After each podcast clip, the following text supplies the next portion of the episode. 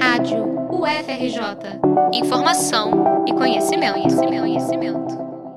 O avanço da pandemia do novo coronavírus trouxe impacto inédito ao mundo do trabalho. Em todo o país, milhares de empresas têm adotado o home office como alternativa para não paralisar completamente as atividades e evitar a disseminação da Covid-19 entre os funcionários mas pouca gente sabe quais são os direitos de quem trabalha de casa. A modalidade, também conhecida como teletrabalho, foi regulamentada durante a reforma trabalhista de 2017. Uma das regras acrescentadas pela nova legislação estabelece que, ao adotar esse regime, o empregado deixa de ter direito ao pagamento de hora extra e adicionais noturno, de sobreaviso e de prontidão. Segundo o advogado e contador Samir Neme, presidente do Conselho Regional de Contabilidade do Rio, a transição de regime deve ser formalizada por meio de um contrato adicional. E é importante a gente não queimar a etapa dessa formalização porque ela protege tanto o empregador quanto o empregado. Nesse termo aditivo você deve constar a cessão do equipamento, se haverá uso de equipamento pessoal do funcionário, as formas de acessar os dados da empresa e os seus sistemas operacionais, o horário de trabalho que vai ser desenvolvido em home office, o reembolso das despesas que o funcionário tenha para a execução do trabalho, a exemplo de internet, luz, telefone.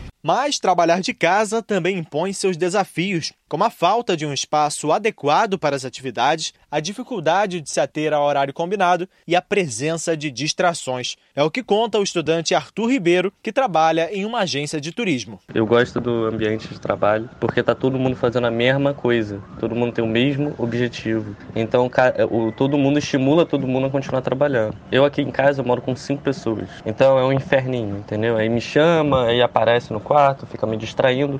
Eu acho meio chato isso. Então isso mudou a minha rotina, porque é um pouco mais estressante trabalhar em casa para mim, porque eu gosto do ambiente de trabalho. De acordo com lei federal sancionada em fevereiro, a ausência como consequência das medidas de enfrentamento ao coronavírus é considerada falta justificada, como explica Samir Neme. Essa legislação específica ela inova porque flexibiliza a, a comprovação e amplia os cuidados com a saúde pública, na medida em que já determina o afastamento no caso de risco de doença. Dessa forma, o colaborador fica protegido e respaldado contra eventuais descontos, assim como também não expõe os seus colegas de profissão, os seus colegas de trabalho a risco. Assim como nos casos de afastamento por motivos médicos, a remuneração é paga pelo empregador durante os primeiros 15 dias. Depois desse prazo, a responsabilidade passa a ser do Instituto Nacional do Seguro Social, o INSS. As empresas também podem adotar outras medidas previstas na CLT, uma delas é a concessão de férias coletivas, quando o trabalhador tem suas férias adiantadas e recebe um adicional de um terço sobre o pagamento do período.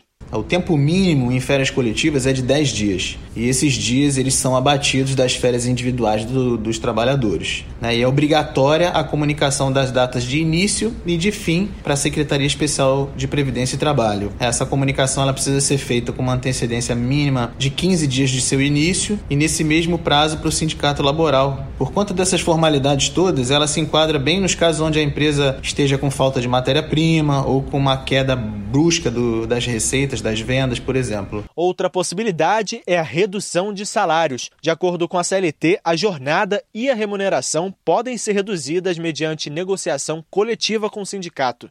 Em casos de força maior, é permitida a redução temporária de até 25%. O presidente Jair Bolsonaro enviou ao Congresso, na noite deste domingo, 22 de março, medida provisória que permitia a suspensão de contratos de trabalho e salários por até quatro meses. Após críticas, Bolsonaro recuou e anunciou que o trecho havia sido revogado. As demais determinações, no entanto, seguem em vigor. Entre elas, a que estipula que acordos entre patrões e empregados estarão acima das leis trabalhistas, desde que seja respeitada a Constituição. Outra medida é a redução do prazo de 15 dias para a decretação de férias coletivas. De acordo com o governo, as ações têm o objetivo de evitar uma onda de demissões no país.